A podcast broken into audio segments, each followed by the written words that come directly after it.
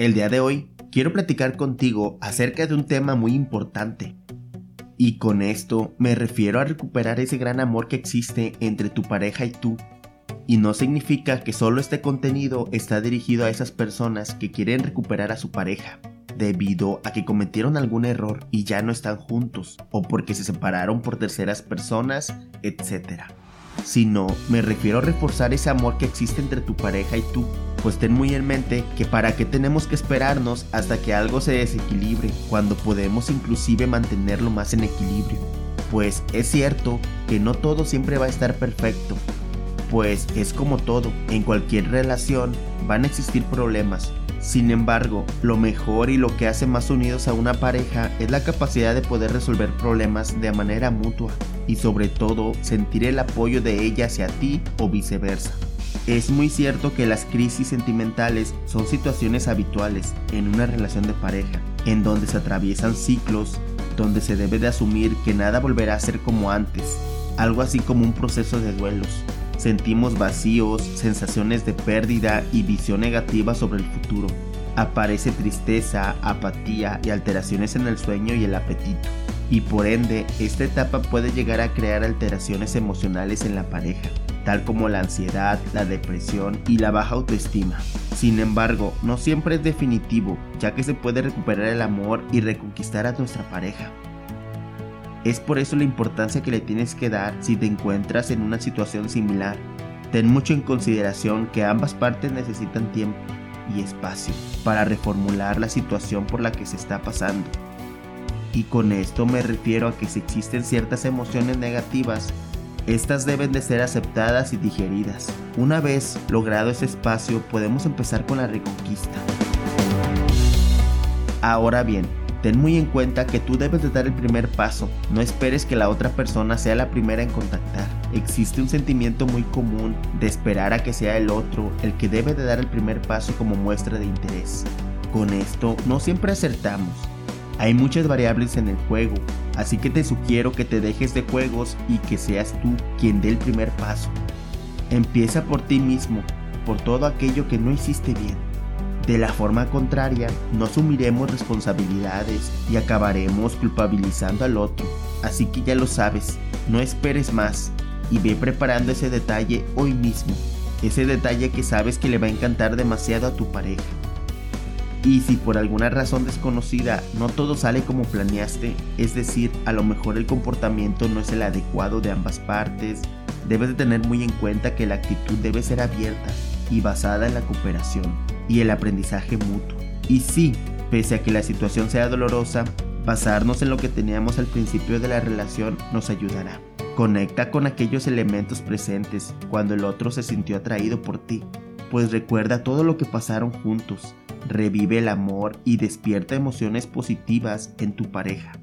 Sé esa persona detallista, alegre, feliz, chistoso, para que tu pareja recuerde por qué se enamoró de ti, recuerde todos esos bellos momentos que ha pasado contigo y se anime también a revivir esa flama de estar para ti y contigo. Recuerda, en las buenas y en las malas. Es importante analizar los errores que tú mismo has cometido a lo largo de la relación de esta forma serás más consciente de los errores que hicieron que todo saliera mal y con ello posiblemente tendrás algún conocimiento para poder evitar cometerlos de nuevo. Recuerda que siempre debes de demostrar empatía, comprensión y predisposición a solucionar y corregir todo aquello que no funcionó. Persiste en solucionar los problemas y en mantener el contacto. Demuestra que de verdad quieres revivir las cosas buenas con tu pareja para ello, mantén la constancia y procura aumentar el aprendizaje y la capacidad autocrítica. Por otro lado, en ciertas ocasiones las parejas llegan a puntos irreparables, influyen infidelidades, momentos tóxicos o la convivencia se vuelve difícil. Asumirlo, aceptarlo y dejar marchar a la otra persona es la mejor solución en estos casos. El amor merece la pena pero no en todos los casos.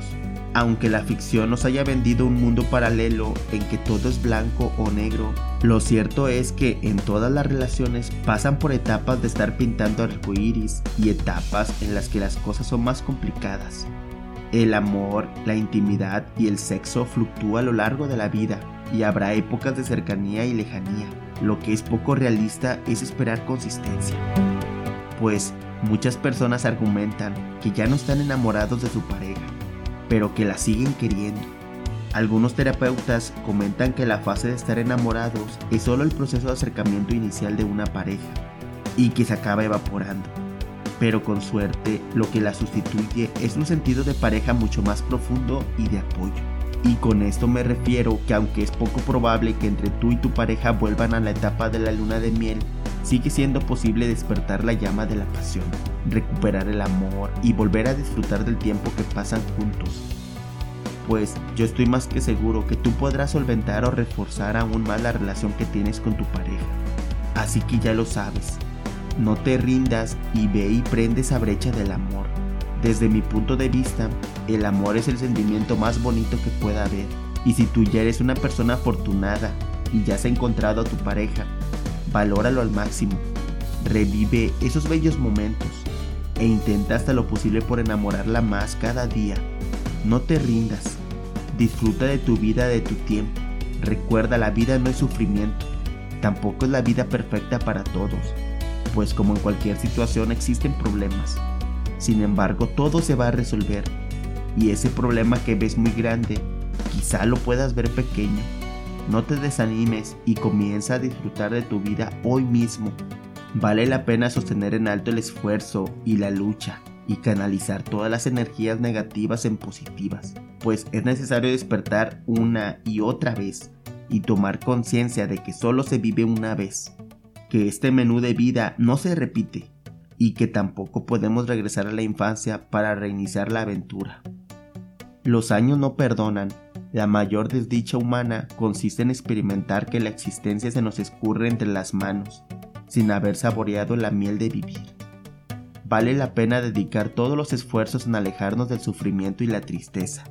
Ten muy en mente que nosotros mismos tenemos que darnos esa charla de motivación todos los días y no dejarnos de caer ante ninguna situación. Sé una persona de respetar, sé una persona astuta y no te compliques la vida. Sé muy consistente que si no es correcto, simplemente no lo hagas. Y si no sabes, no critiques, mejor calla. Así que ya lo sabes. Comienza hoy mismo a hacer ese cambio en tu vida. De nada te sirve esperar o preparar el momento perfecto si no das el siguiente paso. Recuerda en darte un respiro, no todo se debe de hacer de la manera más rápida.